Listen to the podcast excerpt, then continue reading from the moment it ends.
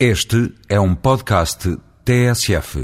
Todos os portugueses têm no seu imaginário coletivo uma forte ligação ao mar, seja pela via histórica épica dos descobrimentos, seja pela simples imagem do país de marinheiros ou a tão prosaica imagem turística do sol e mar.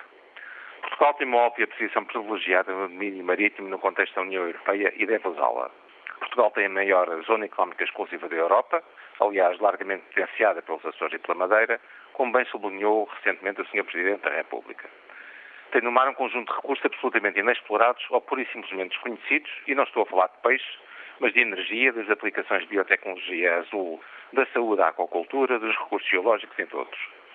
Portugal tem, por força do mar, uma posição geoestratégica-chave no contexto europeu e na ligação norte-sul.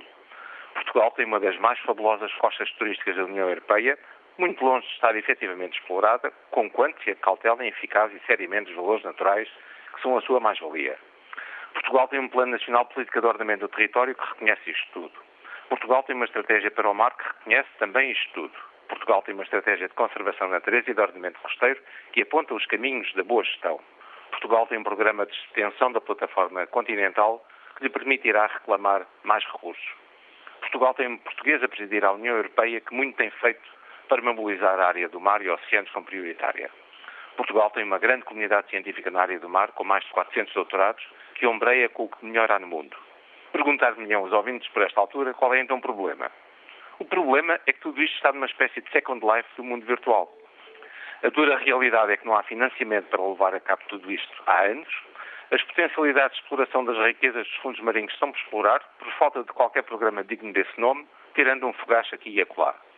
A verdade é que projetos de investigação apresentados na Fundação para a Ciência e Tecnologia vai quase para dois anos, nem sequer foram avaliados, quanto mais financiados, e para cúmulo, a Comissão de Avaliação demitiu-se.